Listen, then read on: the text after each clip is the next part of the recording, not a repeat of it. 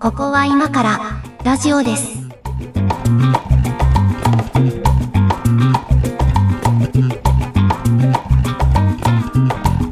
ここは今からラジオですの時間です。お相手は上書きです。そして、小屋敷です。今日もよろしくお願いします。はい、お願いします。えっ、と、いつもまとめ撮りをしておるこの番組なんですけども、えっ、と、まとめ撮りのこれ1本目なんですが、うん。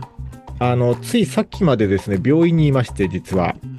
おうあの、胃カメラ検査を受けてたんですけども、カメラ検査。あの猫ー屋敷さんは受人間けドたッこクとあり的まなすやかつああ、そうそう。えっとね、健康診断の中の、あの、プログラムの一つではあるんですけど、えっと、オプションで胃カメラを毎年ね、あの、追加してるんですけど、はあ、はあはあはあ、受けたことあります僕は胃カメラ検査。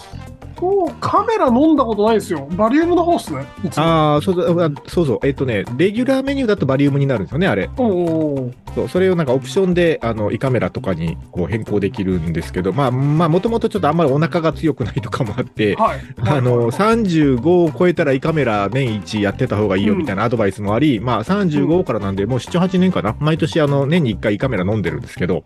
はこれがね、まあ年に一度の結構ハードルというかあ。ね、おうおうおう あれなんですよ。あの、、なんかまあ、こう、いろいろみんな苦労してるみたいな話をあちこち聞きますけど、あ おうのおう僕の場合はですね、あれなんですよ。まあ、胃カメラっていくつかのやり方があって、あの、うん今ね、あの、細いやつを鼻から入れるのもあるんですよ。鼻から入れんの鼻から入れるパターンと口から入れる、まあ、従来型のパターンがあって、で、へええーっとね、どっちも試してみたんですけどね、あの、鼻から入れる方のメリットは、あの、喉を通らないので、あの、おえってならないと。え、えずかないならと。ないのうんらしいんらしいんです、そうそう そう。っていうのがあって、おーで、まあ、鼻からにね、一回チャレンジしたことあるんですけど、これね、あの僕、もともと鼻炎持ちとかもあるせいだと思うんですけど、うんちょっとなんか、鼻の穴の形状というか、狭いらしくて、あの、他の人より。はいはい。で、入らんと、その、鼻から入れるカメラが。ね、これダメですってことになって、これできなかったんですよ。なんで、あまあ、必然的に口からになるわけですけど、もうなんかね、あの、反射っていうんですかね、こう異物が喉に入ろうとするときに、上ってなるあの反射がね、これも人よりだいぶ強いらしく、おうあおのうこれもうなんか我慢するとか、そういう世界じゃなく、もう無理なんですよ、普通に入ってくるのが。おうだから、だけで無理だもん、俺もう。そうそうまあ全然あれとかね、平気な人は平気らしいんですよ。自分でこう我慢して、へーうえーって飲み込んで、で、普通にカメラがこう通っていく映像をお医者さんと一緒に見ながら、なんか、 あの、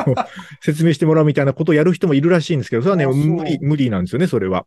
そう。で、結局どうするかというと、その、鎮静剤を使う、あの、はい。今、眠らせてくれる薬を打ってもらって、もう眠ってる間にこう、うん突っ込んでもらうとうんうんいう方法しか取れないので、それをやるんですけど、うん。これをね、だからそのベストな形で対応してくれる胃カメラの先生に当たるまで結構ね、あの、転々としまして、これま で。ベベストとかあんだ。あの、やっぱこれ相相性とかあるじゃないですか。 で、胃カメラとかもなんか、そうそう、やり慣れてる先生ほどなんかもうたくさんやってるからか知らないですけど、そのもうなんか流れ作業みたいな感じで、はいはいみたいな感じで普通にやろうとするんだけど、普通には入んないから、うん。なんかこう、これまでこんだけ苦労してきたんですっていうことをこう説明 して、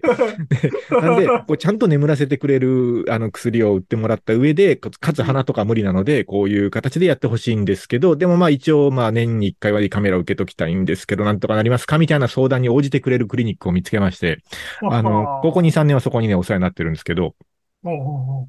おうまあ、あの、幸いにして、まあ、大したことはなかったというか、ちょっとこうね、うんあの、逆流性食道炎的なものがありますね、ぐらいで、まおあうまおあ。じさんがそうそうそう必ずやるやつね。そうそうそうそう。まあまあ、あの、はいはいはいでね、大したことなくここ2、3年は推移してるんで、まあ別に、あの、検査結果自体は大して問題ないんですけど、ただこれ、こう、ここ2、3年のね、その病院がすごく、こう自分に合ってる感じなので、うんあの、いいなと思ってるんですけど、あの、何を今日お話ししたいかというと、おそうの、なんていうんですかね、こう、胃カメラ検査やってますっていう病院は世の中いっぱいあるわけですよ。はいはいはい。だけど、その、やり方とか、例えば使ってる機械も違うし、うんその、やっぱ先生の考え方とか病院のスタンスも違うし、うんうんその、ちょっとずつやっぱプロセスとか違うわけですよ、やり方が。そうですね。で、それが合わないとやっぱこう、胃カメラみたいな検査って患者の負担がものすごい大きいというか、ああ。それにね、うまく出会うっていうのはやっぱなかなか苦労するなと思っていて、うんうんうんうんなんか、例えばですね、えっと、胃カメラ検査受けたことある人わかると思うんですけど、最初あの、なんか胃を膨らませる薬みたいなの飲むんですけど、はい。で、その後ね、喉に麻酔するんですよ。喉をこう、異物が通るから。ねもうなんか、猫屋敷さんの表情が。で、あの、喉の麻酔はあれです。あの、液体、液状のなんか麻酔なので、あの、大抵の病院はね、なんかね、スプレーみたいなやつを喉の奥にグッて突っ込んで、シュッシュってこう、喉にスプレーかけるみたいな感じなんですよ。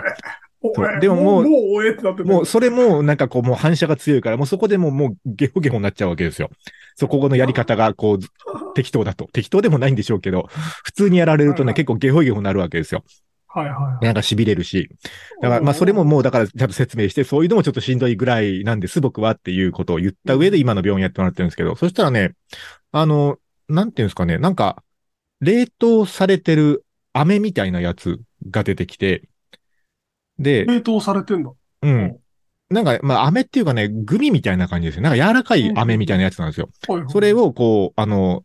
なんかパッケージ開けて舐めとくと、まあ、だんだん溶けていくんですけど、これはあの、飴みたいに舐めて、あの、舐め取ってくださいと。じゃあ、それ溶けながらだんだんこう、喉を通っていくので、これであの、麻酔が喉に効いてきますから、へーみたいな。だからね、おーそういうグッズもあるんですよ、最近は。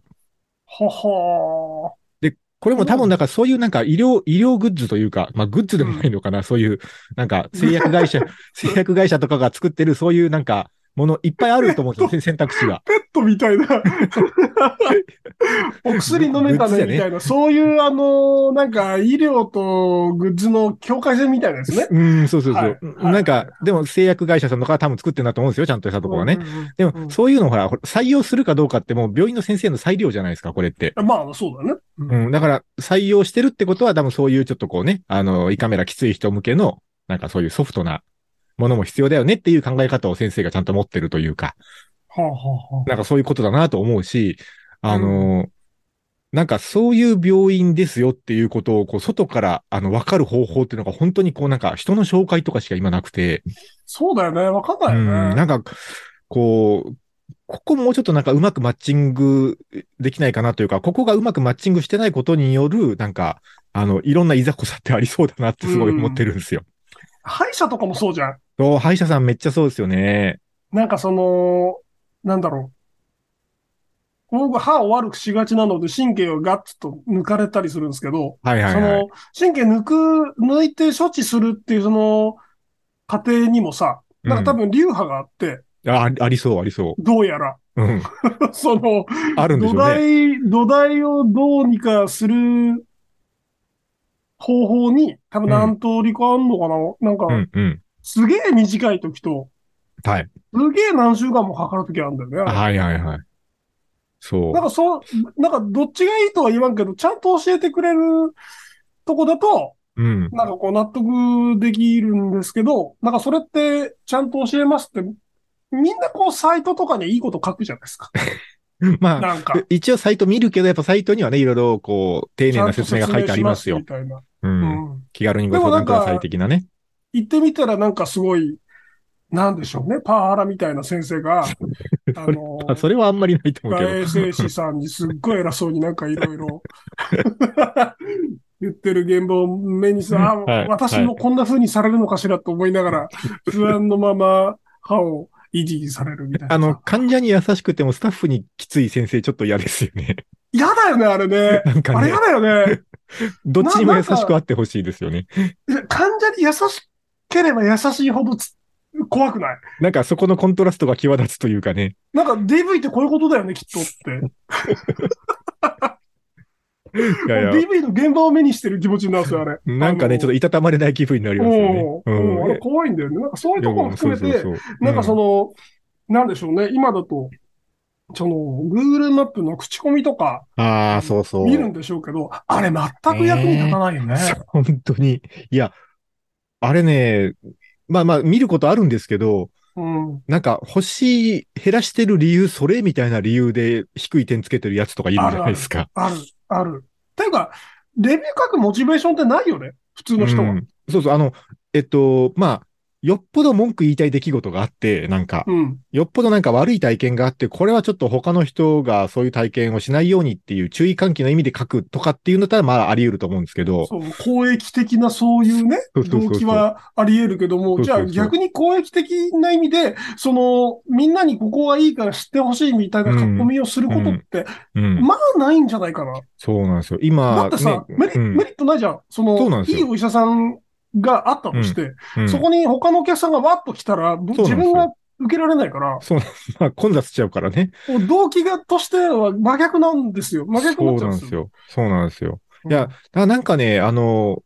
こう、でも我々患者としてはさ、その、例えば胃カメラ検査受けたいとか、なんかもう、本当にこう、具体的な症状があるときは、もうとにかくどっか見てもらおうになるけど、年に一回胃カメラ検査受けときたいとかは、まあ、言ったらどこでもいいっちゃどこでもいいわけですよ。まあね。タイミングも含めて。うんだからまあ、じっくり選ぼうと思ったら選べるけど、その選ぶ材料っていうのがあんまりないなってすげえ思ってて。結局なんかさ、病院の写真が綺麗とかさ、なんか そうあーいうそういうことにもあるよなりねがちじゃないうん、とかまあ、なんか、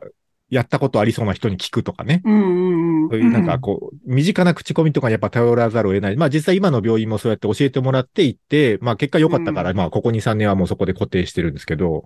なんかこれってこう、もうちょっと前になんかコンシェルジュ的な人がいて、その、なんかニーズをちゃんと聞いて、その、なんていうんですかね。じゃあ、胃カメラ検査だったら、その、鼻からは無理ですとか、うん、あの、ま麻酔とかもこういうのがいいんですとか、なんかどういうことで困ってますみたいなのを聞いた上で、あ、それだったらこの先生がいいかもね、みたいな、こう、なんか、なんていうの、案内所みたいなさ、そういう機能がどっかあったらいいと思うんです よ。今、視覚と利権という言葉がちらっと頭に浮かんだよ。 いや、そう、そうなりがちだけど、悪いコンシェルジュがさ、うんうんその、兵器の病院に誘導するじゃないやっぱり。なんか、えっと、キックバック的な何かが発生する、あれですかね。無念の窓口みたい な。あの、全国のイオンとかに入ってる無念の窓口とかってさ、 あの、いや、もう、うん、はい。案内はするんではしいょ。うけど、はい、はい。案内するんでしょうけど、まあ、その自分とこの儲けが最大化するように案内はするよね。まあ、そこも商売だとそうなるよね。でも、携帯ショップもうそうじゃない、やっん。ぱり。うん、うん。あのこ、ういうなんかその、し資本の原則にのっとると、そうなるから、なんか無償で案内してくれないといけなくて、うーん。厳しくだかならいそれって。利害関係が発生すると、そういう、なんかね、うん利権化しちゃうけど、であも、の無束縛償でやってくれって言われると結構しんどい仕事ですよね、これはね。 で、なんかその、えっと、公的な資格みたいなものを設けると、そこにその利権が発生するじゃないえっと、えっと、医療機関コンシェルジュう資協格会みたい養な成講座みたいなのができますよね。ええそうそうそうそうそう。テキスト5000円ですクソみたいな試験作るじゃん、ほんで。クソみたいな試験料で受けさせられるわけじゃん。僕ね、これ、あの、携帯電話も結構同じこと感じてるんですよ。うんうんうん。携帯電話の相談もね、まあまあ、身内とか知り合いとかですけど、割と多くて、うん。もうあ、ほんとそもう何がおこう一番いいかとかって本当人によるじゃないですか。スマホの契約、プランとか、キャうなんリだ。よアしとめんどか。くせえ。そいつの事情を根掘り葉掘り聞かないとそいうけないんですよ。で、め根ど掘くせりえか葉掘りヒアリングしないとこんなんわかんないじゃないですか。ら。そうそうそうそう。うん。そう。ね、な今、今のじゃあドコモのその端末は残債があるのかとかから聞かないといけないとじゃなかいでとすか。か、そうそうそうそうそう。何年目なんですかそうそうそう。そなんつってねう。だけど、それも結構、なんていうか、と特殊スキルというか、あうの、ん。うんこう全部聞いた上で、そのキャリアのしがらみとか、その、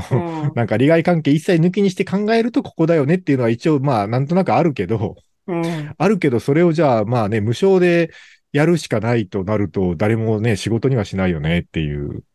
そうだね。だから難しさそありのます人よねのためになる、うんえっと、案内をしますっていうさ、その、うんどの悪徳業者も口を並べて同じことを言うじゃない、やっぱ り。そうそうならざるを得ないじゃない、じゃないですか。あの、猫屋敷さん、正解ねもないな。あれですよね、猫屋敷さん、こう、世の中基本的に悪い人でできてると思ってますよ ね。あ、そうっすよ。え、ご存 知ないご存ご存知ない。いやいや、いい人もいるんじゃないかなと思って期待はしていいるんですけど、人ね。は、いい人は、なんか花火で感じないといい人だって認識認定できないですよね。肌身で感じないと。インターネット越しにはいい人は絶対いないで すよ。少なくとも。 なんかいろんな、いろんな苦労をしてきた、あの、背景がちょっと透けて見える感じがしたんですけ何ども。信じるなっていうね。うんあの、まあ、今ね、お世話になってる、その胃カメラの先生のところの病院、すごい、あの、丁寧で、あの、自分としては気に入ってるんですけど、うんうんあの、まあ、これどこの病院もやってるんですかねその、まあ、普通にこう、患者として、まあ、なんかね、お腹の調子あんま良くない時とかあるので、そういう時はもうそこにお世話になることにしてるんですけど、かかりつけとして。あの、なんかね、事前、事前問診みたいな、なんていうんですかね。こういきなり先生のとこ行くんじゃなくて、看護師さんがその別室で、最初ヒアリング時間みたいなのがあるんですよ。はいはい。あの、まあ、なんか血圧測ったりとか、うんうんちょっとこうヒアリングでここ最近の食生活とか、なんか、いつから症状出てますかとかっていうのを一回そのなんかまとめてくれる時間があって、はいはい。で、それやってからのなんかこう診察室に行って先生と対面するので、なんか先生と対面する時間を多分減らすための工夫なんですけど、そうですね。たくさんの患者さんをね、裁くために。うんなんですけど、なんかあれがあることで結構、あの、コミュニケーションがスムーズにいくというか、なんか、そういうのいいなと思ってそうて、なんでしょうねだかいらや、逆にさ、不安にならない、あれ。ん正しく伝わってるかしらって、そのさ、あ一人挟むことによって、そう。あー伝言ゲームが自然と発生してるわけじゃないああ、いや、まあ、そうだけど、そうだけど、まあ、えっと、初めて行った時はちょっとそれありましたけど、うん。もうなんか、かかりつけで何回も行ってると、まあ、大体どんなやつかは分かってるわけじゃないですか、カルテがあるから。うん、うん、まあ。どんな症状で来てるかは。だから、その上でそ今ういう日、回答ねそうそう、その上で今日はどんなことで困ってるみたいなことがプラスされるだけだから、まあ、こう、何回か通うと割とそこの安心感高まってくるんだけど蓄積、があるとね。そうそう。んどっちかというと嫌だなと思うのは、その、初めて行く病院とかで、その、えらい待たされた割に、こう、診察室に通されたら、もうなんか40秒ぐらいで、ああ、じゃあお薬出しときますね、になってしまうっていう。あーあれ、あれの方がやっぱあるよ嫌ね嫌なんですよ。あだれけどはまあもうダメうんよ、ダメよっていう。だからこう、医者の側の理事情もわかるというか、まあね、あの、こう、医者の知り合いとかもいるので、なんかいろいろ聞くと、やっぱりその、すごい数を裁かないといけないから、 まうんあ、その一人の患者にそんなにね、2時間も3時間もかけてらんないわけですよ。開業をするとそうなりますよね、きっとね、ね。外来を見てるとね、どうしてもそうんうのん数を裁くっていう、こう、宿題があるので、うんやらざるを得ないと、だから看護師さんが事前に必要な情報はヒアリングしておいてくれるとか、もうなんか必要そうな、なんか血圧とかそういうデータ取っといてくれるみたいなところ、うんまあ、お医者さんが直接関与しなくてできるところまでは、ギリギリまで看護師さんがやっといてくれるとかは、すごい、まあ、いいやり方だなと思うのと、その、なんか、まあ、何でもそうなんですけど、こう、顧客の安心感というサービスを提供しているサービス業だというふうに見た場合ですよ。うんあの、い医療というのを。はい。あの、まあ、病を治すはもちろんなんだけど、それ以上うんにその顧客の安心感を提供するというサービスだというふうに、サービス業として捉えた場合に、その、カウンセリングとかヒアリングにかける時間ってやっぱすげえ大事だと思うんですよ。うん。別にそれがなくて、結果は、結果同じ薬が出たとしても、その、ヒアリングしっかりしてくれたっていう満足感が残るので、うんうんなんかそこをね、置いとくか置いとかないかってすごい大きい気がするんですよね。ああ、そうね。あと、うん 受ける立場としてはさ、さうんサービスを受ける立場としては、そういうサービスを、うん。こう、が充実してるところを選びたいわね。選びたいが、そんな情報があんまり表に出てないのですよね。だし、なんかそ、その、なんでしょうう。ん。なんでしょうね。その、老人が病院に行きたがるのってそういうとこもあるわけじゃん。サービス受けられるからじゃん。うん、そう、自今日も分のね、その、体の不調を訴え、訴えをちゃんと聞いてくれるみたいな、そのサービスを買いに行ってる気がしてて。今日もね、あの、内視鏡検査を待ってる待合室のところ に、その、普通の外来の患者さん、おじいちゃんが来て、窓口でずっとね、あの、窓口のお姉さんと喋ってるんですよ。なんか、そう、そのそう。コロナのワクチンは何回目まで受けてるんだけれども、インフルエンザのワクチンはまだ打ってないんだけど、今年はなんかインフルエンザも流行るとか言ってんだけど、インフルエンザのワクチンは今ここで打てるのか、予約をしろって言われたんだけど、予約はどこに出ましたかわかんないから来たんだよね、みたいな話がはい。永遠続いてる。なーって横耳で聞きながら、はでも、そい。はい。でもそういうね、あの方々に一人一人対応しないといけないわけじゃないですか。だから、うんまあ、あの、まあね、あの、一応こう、40代半ばの、まあそんなにこう大きな疾病を持っているわけでもない、あうの、んただ検査を受けたい一患者としては、あの、もうね、あの、あっさり別料金を取ってほしいわけですよ。 そうなのよ。うなのよあっさりと。あの、あの、アハモみたいにしてほしいよね。そうい うそうそうそうそう。ことだよあのみたいに、ね。そういポうことだよポね。ボみたいにしてほしい。うんそそううそそうそう。あっさり別料金取っていただければ、うんすごくそこが綺麗に分まあかれるのになって思うんですけど。それこそコンシェルジュとかもそういうあ、そうシそう。ステムにしたらよろしいんだ。だからなんかい、そういうコンシェルジュみたいな、なんか大きい病院とかだとなんかそういうサービスあるっぽいんですけど、あの、あそうそれこそ、それこそ自費になるけど、あのー、うん月額いくらか、月額なのかな月額なのか単発なのかわかんないけど、いくらか払ったら、その専属の、なんかこう、おご案内役みたいなのがつきますと。なるほどね。で、まあそのね、こう、病院の中のご案内とか、あのー、その事前のヒアリングとか、そういうのはその専属の担当がしますみたいなサービスを、なんか別でやってる病院とか、まああるっちゃあるらしいんですけどね、うんうんうん。そういうの普及してほしいなと思うんですよね。なんかそういうさ、うんその老人向けにミスをしなければいいだけの仕事ってさ、あの、すすごく今、儲かりそうだね。いや えーっ、とあの、成功えーっとさ、ね成功しないといけない仕事じゃなくて、ミスをしなければいい仕事なんですよ、それうって。んうん、まあまあまあ、そうですね。インフルエンザワクチンを打つとかはそうでしょうね。そうそうう。ん。なんか、いいな、そういう仕事しようかな。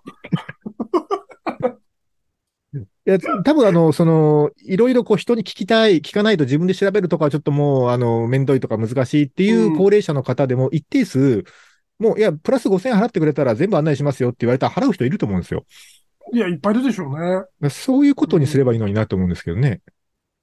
サブスクですね。サブスクです ね。なんだろう医な、療これ。医療ケアパックみたいなやつですね。うんああ、まあ、医療ケアパック、ああ、でも、うんそうね、限定した方がいいのかな。でもほら、それこそ携帯電話とかもそうだけどさ、あの、最近、その割と年配の人がよく相談が来るのは、その、はいはい。なんか、九州電力じゃないとこと契約できるらしいって聞いたんだけ ど、みたいなやつとか、そっちの方が安いって聞いたんだけど、みたいなやつとかもよく聞くわけですよはい。はいはいはいはいね、 あの、あまあ、いいろいろあるうんざりよ、それもって、しますよねそうそれはそれでいろいろあるよって、あの、思いながらですけど、まあ、ねう、んあの、またほら、それもさ、その、あの、携帯電話と、あの、家の電力と、なんか、あと電話まで一本にまとめたら、なんか15%割引がつくらしいみたいな、なんかそんなのもあったりとかするから、うんこれもまたヒアリングをしないとわかんないじゃないですか。そうだね。なんかその、だからその、松竹梅にまとめてくれる人を欲してるわけですよね。そうそうそう。あなたの場合は、まあ多分この3つぐらいの選択肢ですけど、それぞれメリット、デメリットこうですけど、どうしますっていうところまで絞り込んでくれる人が欲しいんだと思うんですよ。ままあ、メリット、デメリットも聞いちゃいないので、その、なんだ、すごい、すごくない、まあまあ、みたいな、なんかその3段階ぐらいにして、すごいすごくないであと財布まあまあうんはい、財布と相談みたいなことにしてくれる人を欲してて、その、えっ、と、どのプランを選んだところで、なんかうん何かしら、そのエラーが生じた、はえいっ、とはい、時点で、はい。どうせ文句言うんで、はい、はい、はい。そう ですね。そうなのよ。うん、そうなのどうよ。せ文句言うんですよ。だからもう、その、そこは料金に積み増してるはずっていう、うん積み増すはず。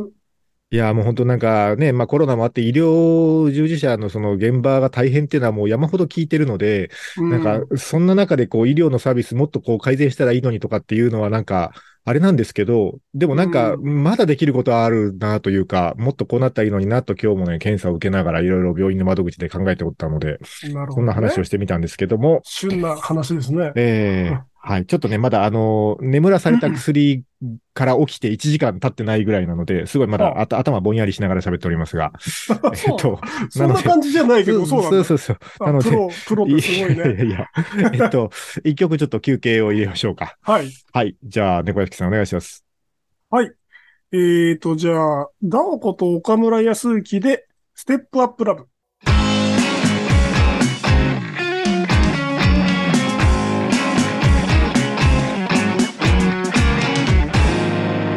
ここは今からラジオです。えっと、今日はね、あの、胃カメラ検査を受けてきたので、病院もっとこうなったらいいのにみたいな話をしてるんですけど、あの、全然違う話一個挟んでいきたいんです が、あのね、その、鎮静剤みたいな、眠らされる薬みたいなの打たれたことありますえー、俺ないかもしれない。多分ね、それが必要なのって、まあ、手術か、そういう胃カメラ的な検査ぐらいだと思うんですけど、ない、ないですねけ。経イカ験ないですメラも、イカメラもあの、僕、そのバリウムタイプなんで、はいはいはい。イカメラっていうか、その、バリウム検査なんで、うんうん。ないっすね。うんあれがね、これなんかすごい聞きようによっては語弊のある話を今からするんですけど、うんあれがね、めちゃくちゃ気持ちいいんですよ。あの、お薬が。ジャンキーの話ジャンキーになったってい話やあの、そういう風に聞かれるだろうなと思って、あの、前置きをしたんですけど、綺麗に誤解してみた。うんあ、のう、ん。多分ね、もともと薬が効きやすい体質なんじゃないかなと思ってるんですよ、自分のことは。はいはいはい。はい他のまあ薬でもまあなんか風邪薬とかでもまあまあ飲んだらすぐ効くなっていう実感があるので、割と薬は効きやすいんだろうなと思うんですけど、その、睡眠の質はね、多分あんまり良くないんですよ。うん、うん。これあの最近あの、スマートウォッチ買いました回とかも一回やりましたけど、あの、スマートウォッチが取ってるデータから見てもね、あの、全然熟睡してないわけです よ。あの、すごいストレスが多いですよっていう、なん かアラ、アラートが毎日出てるみたいな、ああその、う感じなんですけど、こう、ね、あの、寝る直前までベッドの中であの、スマホ見て、スカイリムのサイトとか見てるから、なんか、そういうのも多分原因としては考えうるんですけど、はい。あの、睡眠の質あんま良くないと。だから、うん睡眠時間は取っててもあんまり体が休まってない感じとかは、やっぱ朝起きた時ね、しんどいとかあるので、はい。あるんですけど、あの、睡眠、あの、なん、何の薬なのかよくわかんないですけど、ああいうこう、鎮静剤と呼ばれる、眠らせる薬っうん。て、あの、やっぱ薬で強制的に眠らされてるから、あの、うんちゃんと熟睡するっぽいんですよ、どうやら。おー、なるほどね。そう。で、あのーまあ、もともとそういう形で胃カメラ検査きついから、あの、鎮静剤をちゃんと使ってほしいんですっていう、なんかあれもね、使う量によって、あの、ぼんやりするけど眠るまではいかないとか、はあ、はあはあはなんかこう、熟睡させるとか、なんかいろいろ調整できるみたいで、それはもう本当に熟睡させる方向で行ってほしいっていうオーダーでおお願いしているので、なんかね、こちらの検査を受ける、あの、記憶としては、なんかそういう麻酔とか事前準備いろいろやって、もう検査台に横になって、で、こうなんか、あの、いろいろ繋ぐものを体に繋いで、血圧計とか繋いで、うんうん。あともう胃カメラ入れるだけ、口にマウスピース加えて、胃カメラ入れるだけの状態になったところで、看護師さんが、じゃあ、あの、眠くなるお薬打ちますねって言って、こう、腕まくって、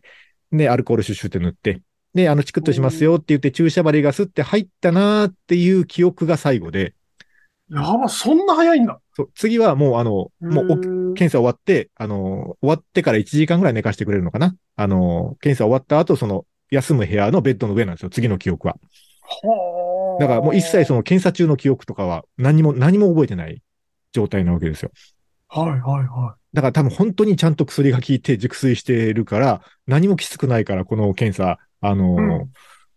今までに比べたらだいぶ良くなったなと思ってるんですけど、そ何よりもそのね、1時間の熟睡がね、めっちゃ気持ちいいんですよ。1時間寝たっていう、あの、すごいちゃんとした、あの、睡眠欲が満たされたね、 満足感が残るというか。い。それはさ、うん。ベッド、ちゃんと、睡眠外来を受診した方がいいのでは 睡眠外来ね、ありますよね、そういうとこね。うん。CPAP とか借りてさ、はいはいあるね、そういうとこね。うん。なんか、多分、その無呼吸症候群とかそういうやつでしょ きっと。ああ、そういうのもあんのかなうん。いびきめっちゃかく人とあか、あ結構、、そうないるほうど傾ね。向ありますよ。うん。なんか、なんか、あの、いや、昔あの、なんか、帝人さんっていう医療機器大手はいのあーはサいはいイトを作ってたことがあって、おおなるほど。その時に睡眠時無呼吸症候群のサイトをめっちゃ作ってたわけ。ほんほんほん。そっからすごい詳しいんだよね、俺。あ、睡眠時無呼吸症候群に詳しい方でしたか。 そうそうそうそう。ほうほうほう。文言チェックとかいっぱいしたからすごい詳しいんだけど。ううんん。ええいや、だから寝てる時に自分がどうかとかは全くスマートウォッチがデータ取ってるぐらいで、うん。全然それ以上のことはわいやそかれねんないですけど。それ一回言った方がいいと思う、なんかその、えっ、と、よ、要するに薬で眠るって睡眠薬と一緒ってことまあでしょ多分、多分そうだと思うんですけどね。う。うんそれでこう、疲れが取れたって感じるレベルで寝れてないのは、うん。なんか、やっぱり通常時の睡眠がちょっとおかしい。あ、まあ、あおかしい自覚はあります。 おかしい自覚はあるんですけど。ああ、睡眠外来とか受診するレベルだっていう認識はなかったですね。うん。うん。怖っ、そうなこんれだでも怖いもん、俺、むしろ。その、なんだろう。お酒もそうだしさ、はいはい。その睡眠薬とかも一切飲まないんですよ。はあはあは2秒で寝れるからなんですけど、ああ、の、睡眠の質がいいですね。あ、いや、えっ、と、ちなみに2秒で寝れる人の睡眠の質は良くないんですよ。あそうなんだ。あの、常に足りてないんですよ。はあはあはあ、なんですけど、猫屋敷さんの場合、それゲームのせいですよね。僕はそうっす。あ、でもね、僕もね、あのー無呼吸症候群の傾向があります。あ、そうなんだ。うん。なへえの、で、わかるんですけど、多分なんかその、あのーか、渇望してんだよね。体が睡眠を。 睡眠がそもそも足りてないんだ。そう、そう。いやいやー、ーそう、いや、そうな専のか門の外な。来があるので、ちゃんと受けた方がいいと思うよ、それは一回。あのー、これ多分ね、自分がそういう、あの、なんか、モードにすでになってるからだと思うんですけど、あのー、うんバリウムもそうですっけえっと、胃カメラ検査って、前の日の夜からもう食事、この時間以上しないでくださいねって、ぜ絶食で行くわけですよ。うん。うんで、絶食で行くから、まあすごいお腹空いていくじゃないですか。うん。で、お腹空いて、その、麻酔打たれて、あの、ええっと、睡眠を取らされて、検査して、で、だからもうい、半日以上ぐらい何も食べてない状態で、うん。薬の力で強制的に熟睡して1時間。はいはで、起きたら食べていいわけですよ。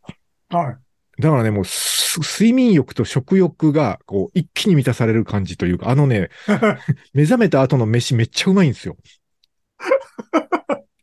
あ、そだからね、毎年というか、ここ3年ですけど、同じ病院行ってるのが、ここ3年、そのストレスもないし、あうのん検査をね、早くしたくてしょうがないですよう。ね。心待ちにしてんの。そうなんですよね。あとは性欲が満たされればもうバッチリです。三大欲求が ね、まあ、そそこまで満たしてくれる検査はないと思うの で、それはそれでまたね、あの、別途どうにか考えないといけないところ別ではあメりニますューがあがり、ますから、きっとね。ええ別メニューがありますって、病院の中にはないよ。大事はその薬を打たれて寝てる間に何が起こってるか。あ まあ、寝てるからね。で、僕の知ってるそういうなんか、あの、過激なコンテンツではなんか病院ではいろいろあるんですよ。あの、そういうビデオ見すぎです よ。あの、看護師さんに、あの、幻想を抱きすぎですからね、それは。ね、いや、抱いて痛いじゃない。あ の、世界のどこかにはあるということにしておきたい気持ちはわからんでもないけど、しかもね、入院もしたことないからさ、そのなんか幻想があー幻想のままなのさ。あ、もうずっと入院もしたことない延です々強か化され、そう、骨も折ったことないからさ、病院のベッド寝たことがないの。健康で何よりですね。ああ、それで思い出しめたち。ゃくちゃ健康なんですよ、僕。あのね、20、25の時ですけど、だからもう、もう20年近く前ですよね。25の時にね、あの、肺に穴が開く気胸っていう病院で1週間入院したんですよ。もう、なんかすごいね。そうそう。それはね、なんかまあ、あの、もともとそういう体質の人は、もう割と突然なるらしいんですけど、おーなんか突然なんか胸が痛くなって、左胸だったので、ちょっとこれ怖えなと思ってすぐ病院に行って、で、日曜日だったんですけど、検査してもらったら、その、レントゲンで、あ、肺がちょっとしぼんでますって言われて、うんで、翌日ちゃんと検査し直して、まあすぐ入院になったんですよ。ほで、えっとね、まあ1週間ぐらい、まあ8日間だったかな、入院したんですけど、あの、まあ、本当に重篤なやつだったらもう、あの、胸を開いて開胸手術が必要らしいんですけど、まあまあ、その、小さい穴で、あの、待っときゃ自然に塞がるでしょう、みたいなう感じなので、えーそうで、で、それってどうやって治療するかっていうと、あの、とはいえ、その肺から漏れた空気が、その内臓に溜まって圧迫して痛いから、痛みが出てくるので、はいはいはいまあ、痛み止めとか使いながら、その肺のね、上のこう、胸のね、ところにね、なんかちっちゃい穴を開けて、そこにね、管を突っ込むんですよ。あ怖い。で、その管から、その、 あの、漏れた空気を外に出す経路を作ってあげて、で、その開いた穴は自然に塞がるのを待つと。っていう、なんかそういう治療方法だったの、その時はね。 ほーなんかそんな、そんななんか、魚の浮き袋から空気抜くみたいな。うんまあまあ、 そんな感じですよ、でも。もね。うん。で、そういうのをやっても、本当ね、入っててよかった医療保険なんですけど、あおーの、おうーん。まあ、医療費は保険で賄えて、まあね、よかったんですけど、そのね、はいあの、その時まだ自分は関西にいたので、うんえっと、兵庫県の病院だったんですよ。はいはい。でも、とにかく、もう胸が痛くてすぐ病院行かなきゃ、で、救急病院に行ったので、あの、もう行ったこともない、初めて行く、割と大きめの救急病院だったんですよ、入院したのうんが。はい。で、そこの病院はね、その、なんていうんですかね、えっと、なんか看護学校みたいなのを併設してて、おーで、その、こう、まあ、言うても肺に穴開いてるとはいえ、そう今すぐ死ぬようなやつじゃないから、その、はいはい。自分の場合は。そういう、こう、なんか、割と、こう、なんか、風邪ひいたぐらいの軽いやつじゃなくて、入院するぐらいの病気だけど、死ぬほどではないぐらいの患者っていうのは、割とこう、看護学生とか、その、うん資格取ったけどまだ新人さんみたいな、なんか若い看護師さんが、はあの、まあ、勉強のためにつくケースがどうやら多いみたいで、ほう。なんかシフト的にね、割とそういう人が入ってくるんですよ。だから24時間何誰かついてくれるから。エロシチュエーション。始まっちゃってるじゃん。 そう。誰か、誰かついてくれるんですおよ。うその、まあおう24時間で呼べば誰か来るわけだから、その担当の人がまあこう時間で変わるんだけど、まあうん2日目ぐらいになると大体それ分かってくるわけですよ。あ朝はこのおばちゃんだなとか、なんかはいはいはい分かってくるんだけど、あの、はいあ、意外と若い子多いけど、あ、そういうことかみたいな感じになってくるわけですよ。で、ほあの、その胸に管刺された日はさ、その一応手術だからちっちゃい穴開けてるから、ううんうん。メスで切られて管刺されて、で、痛み止めも切れてくるとさ、やっぱ痛いわけうん最初は。はいはで、痛いい。こ痛い聞いてるだけで痛い。う、で、体が動くと、なんかくしゃみとかしてもなんか胸の筋肉動くからさ、やっぱり しずっと痛いわけしその、あずっと痛いんですよ。でも痛えなってなってるから、まあだから、その、お風呂も入れないからさ、その、 うんこう体拭いてもらったりするわけ、看護師さんにう。んうんでするんだけど、で、それをまあ4日目、5日目ぐらいになってくると、あの、だんだん傷も塞がってくるし、うんまあ痛みにもなんつうかもう慣れてくるし、どっちかというと。はいちょはっとね、こっちに余裕が出てくるわけよ。い。はい。入院5日目ぐらいになると。はいはだけどまあほら、看護師さんが体拭きに来てくれたりとか、ねうん、定期的にこう様子見に来てくれたりするわけじゃないですか。検温とか来るわけですよ。い。で、はい5日目ぐらいで初めて気づくわけですよ。はい。若い看護師さんが来ると、俺んとこはと。おうで、体拭いてくれたりしよると、なんならと。はい。これなかなかあの、なかなかなシチュエーションなんじゃないのか、これは、みたいなことにに気づき始めるのが5日目ぐらいなわけですよ。遅くないいやいや、だってもう5日目ぐらいまではさ、あの、死にかかってるわけよ。あの、いや、死ぬような病気じゃないんだけど、こっちも初めての入院だし、そんななんかね、あの、救急病院でなんか緊急入院みたいになってるしさ、 痛いから何より、痛さの方が勝って、そういうなんかこう、何、性欲まで頭が回らないわけよ。ストレートに言うと。でもさ、大阪時代でしょ大阪時代です。まだ全然さ、うん。何見ても雨ぼっきの時代でしょここまでではないけど、いや、20 25でさ、年齢で言ったらこっちは25の時いやいやいやいや、あなたそれはちょっと、であの、老成が早すぎるわ。で、5日目ぐらいで、あの、本格的にそれに気づいて、はいはい。で、あの、シフトとかを思い返し始めるわけですよ。何時になる と、先週の何曜日はこの子が来てたな、みたいな。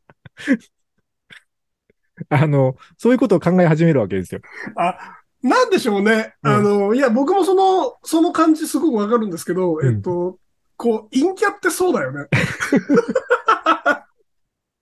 別に何も、あの、これ結論から言うと何もしてないし何も起こってないですよ。結論から言うと何もなかったんだけど シ。フトのチェックとかさ、 そうそう だけどなんだろうまあほら目が行くとこあがなんかちょっと陰キャのムーブなんだよな。ただ若い子来るだけじゃなくてさ、その、どの子がいつ来てるかとかをちょっと知りたくなってくるわけよ。で、そういうまあ名前のの特定から始まるもん そうね。まあね、そう、ネーム見たりとかしてさ、だからそうなるんだけど、なんだけど、だからね、け結果8日間入院したんですけど、5日目ぐらいでそういうモードに自分が入って、はいなんかね、これ、病院の側もそれわかるんでしょうね。あの、6日目からね、シフト全部おばちゃんになったんですよ。ああ、だからちょっと雨ぼきしてるの見られてたんですよ。いや、違うと思う けど。違うと思うけどね。あの、よ4125の若木さん AB ですって言うて、AB って雨ぼっきで。 申し送りが。いや、これは、まあ、あの希望的観測をすると、その、はい入院、入院初期の、まだ入院生活に慣れていない初期の手間がかかる患者さんの方が勉強になるから、最初の5日間ぐらいをその若手職員を当てて、あとはもう流れ作業だからベテランに任せれば、みたいなことだったんだろうと思っているんですが、あー5日目からじゃあもう学びのない患者になり、なってしまったってことです よね。 だって、 5日目くらいまでは学びのある患者だったんだけど、まあ、そまあ、その、何あの、ひ試験材料と して、そうそうそうそう、価値がなくなった。実験材料としての価値が失われていったんでしょうね。すごい、なんかその状況への目覚めと、その試験材料の、とうのん価値が、こう、反比例していくっていそうう、なんかその、なんか、な、お思うようにならないね。思うようにならないなと思ってです ね。まあ、ででも、も、あ陽のキャだと、でも3日目くらいから言ってんすけどって、こう、なんとかさーんって言ったりするんでしょうね。ちょっとね、だから関係性を作りに行ったりするんだとそうも思ううあらんでかすじけめど。関係性を作っていくんじゃないですか。うん、そこですよ、そこ。ちょっとね、他の患者がしないようなお願いとかを時々挟んだりとかしてね。そうそうそうそう。印象に残る工夫とかねいやここんとこもここんとこちょっと振りたいんすけど、みたいな。いや、リリンパが、リンパがとか言うんでしょ リンパもう、もう今ね、あの、女性だけじゃなく男性看護師さんもいらっしゃいますけど、もう、もういや、絶対看護師っていう仕事できないと思う、自分は。も仮に、仮にそういう資格を取って、そういう道に進んだとしても、絶対この仕事できないなと思いますね。な、なんか、ね、人の、人の体に触れる仕事は僕も無理かな。採血できない気がします、多分。ああ。だって人採血の俺、血取るんだよ。俺倒れるね、採血は。僕あ のね、あの採血で、そっとしちゃう繊細系男子なんですよ。あ、そうなんだ。あんまりそんな印象ないっすね。で、あだでかもなら寝んかなが、なんからそう寝ながら撮ってもらうの。いつも。え、じゃあ献血とかできないタイプですかいや、検出できないですよ。ああ、そうなんだ。コストが高すぎる。俺が支払ってるコストがた高すぎるね。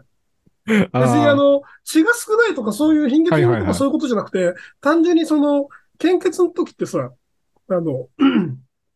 血がさ、にゃーって出ていくのがわかるじゃん。わかります見よえ。る容器だったりするじゃん。見えますよ、見えます。で、な、何の時だったかな結構もう30代超えてからなんですけど、うん。それを何の気なしに見てたらすごい気持ち悪くなって、あの、気を失ったことがあるんですよ。 で、気献づいたらなん血か中に献血、えっと、健康診断の採健血康中か診な断採血か。うん。うん。で、なんか隣で、その同じように採血されてたガテン系のお兄さんに抱きかかえられてて、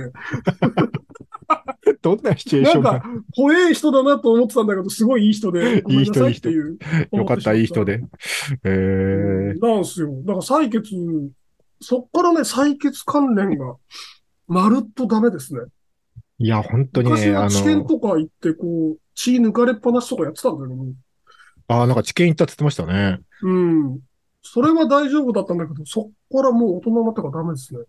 いや、本当にあの、医療従事者の皆さんには頭が上がりませんという話頭がありません。はい。でした。はい。ということで、ちょっと何の話がよくわからなくなってきたので、一曲かけます が。そうだな、じゃあこれにします。えー、米津玄師でキックバック。ここは今からラジオです。ラジオです。まあ、今日はあの、さっき胃カメラ検査受けてきましたっていうことで、あの、なんか病院って大変ねっていうのと、病院のサービスもっとこうなったらいいのにみたいな話をしてますけど、うん。いや、でもあれこでれすかも、あの、はい。バリウムとかやったことないですかバリウムね、あるんですよ。あるんだけど、あのね、バリウムの味が嫌いなのと、え、あれ美味しいじゃん。ヨーグルト味の、なんかあれでしょなんかね、それもね、あるんですよ。あの、うん。は病院によってバリウムの味もなんかバリエーションあるみたいで、あ、はそのなんか伝統的なやつはね、なんかクソまずいんですよ。あはあ、あ、そうなんだ。最近はなんかそういうなんかフレーバーをつけたやつがあるらしいうんん、だめっけちゃど。美味しいと思って。で、なんか、あの、もう過去、すべて、その、なんだ、回転させられるやつなんですけど、うん、はいはいはい。すごいなんかね、あの、 なんていうの ?DJ ブースみたいなとこに人がいて、で、なんかその機械をぐるぐるぐるぐる回すんだよね。はいはいはい。いや、入ったことありますよ。やったことある。 MC しながらさ、うんあ、あの、あれってエンタメだ MC よね。、 MC じゃない。なんかあの、なんていうの、ライブ感があるんじゃないよくわかんないな。はい、左待って、みたいな。なんかうこんうんうんう、楽しくなってきちゃうおじさんとかいて。 はい、まだ足りないはい、まだ足りないみたいなこと。うんまだ足りないとか言わないでしょ。ぐるぐる回って、なんか結構ノリのいいおじさんとか、あのーいるですよ。なんかそれで結構、別に、その、だるいけど、そんな悪い印象はなくてですね。ああ、まあ、うんそのあの、バリウムの味が苦手っていうのと、まあ、その胃腸にそういうちょっとリスクを抱えているので、あまあね。現状は病気ないけど、まあ、年に一回胃カメラ飲めるなら飲んどいた方がいいよっていう、まあ、かかりつけのアドバイスもあったので、まあ、一応胃カメラにしてるっていう感じなんですけど、最近はねああ、だからここ3年は、あの、その病院の、あの、胃カメラ検査で眠らされたいっていうモチベーションで行ってます。変態ですね。そこだけ言ったら変態ですよ。ここだけ聞いたらそう聞こえるけど ね。うん、あんま外で言わない方がいいで すよ。いや、だからいさ、やあー、の、眠るのが楽しみでーっつって。だからほら、えっと、な映画とかでさ、その、なんか眠らせる薬とかをさ、こう首筋にチュッて打たれてさ、すぐガクってなるやつあるじゃない。うんコナン君とかそうだよね。そう、コナン君とかまあそうだけど、あの、小五郎はね、何回も眠らされてるじゃないですか。だけど、あのーいや、やったことないうちは、やる前は、うんいや、言うてもそんなそ即興で眠らんやろうと、うん、あの、打たれてすぐ落ちないでしょと思ってたんだけど、落ちるんですよね、これが。やってみてからはいいな、気持ちよさそうだなっていう目で見てるってことですよあ。そうそう、眠りの小五郎はいいなーって思ってるっていう いいね。なって。ああ、もう変態だわ、それは。いやいや、あのーまあね、我々ぐらいの年齢になってくると、あの、健康診断と、まあね、そういう、どっかにリスクある人は追加検査までやっといた方がいいと思いますよっていうのもね、お伝えしとこうかなと思って。やってきます。うん。あ、あれやったことありますピロリン菌検査。ピロリ菌検査。やったことない。ピロリ菌検査もやっといた方がいいですよ。あの、40代男性だとね、多分半分ぐらいは持ってるんじゃないかな、ピロリ菌。へえ。あの、胃がんとかのリスクが全然変わるので、除菌しとくと。あ、そうなんですね。あれは、あの、健康診断の追加検査で何千円か払えばできるので、あれもやっといた方がいい。検査だけじゃなくて除菌もでき る。除菌っていうか、あ、除菌って言うらしいですよ。あ、除菌もできるんですね。そうそう。で、えっとね、検査自体がプラス何千円かで健康診断に追加できて、で、えうんっと、まあもちろんいませんでしただったらいいんだけど、えっと、ピロリ菌がいましたになると、そこからね、あの、また別途その除菌プログラムがあるんですよ。はいはいはい。で、それはね、あの、自分はいなかったのでやってないんだけど、どんな検査か一応内容聞いたら、なんか、2週間くらい薬を飲み続けて、うん。で、もう1回検査して、で、そこの結果次第で、あと2週間追加するかどうかみたいな、なんかそんな感じだったと思います。薬であで。の、いなくなるので。猫ちゃんの虫下しみたいな感じね。多分そうだと思うんですけどね。ううんん。うんうん。はいへいやー、ということで、あの、まだ、まだちょっと、あの、その睡眠導入剤の、睡眠導入剤なのかな、鎮静剤のあの効果がやややや残りながら、え。あの睡ぼ眠ん導入剤って言っちゃってるが。 ぼんやり 目的違っちゃってっからもう。ぼんやりしながらの収録でしたけども、あの皆さん、健康は大事にしましょうということで、はい。はい、今日はこれぐらいにしたいと思います。えっ、と、番組は、えっ、と、Spotify ほか各、えーポッドキャストプラットフォームで配信しておりますので、コメントとか、えっ、と、番組へのメッセージリクエストなどなどは、えっ、と、公式サイト概要欄に貼ってますので、そちらからぜひお寄せください。あと、はい YouTube でも配信しておりますので、チャンネル登録、高評価よろしくお願いします。ということで、今回もありがとうございました。どうした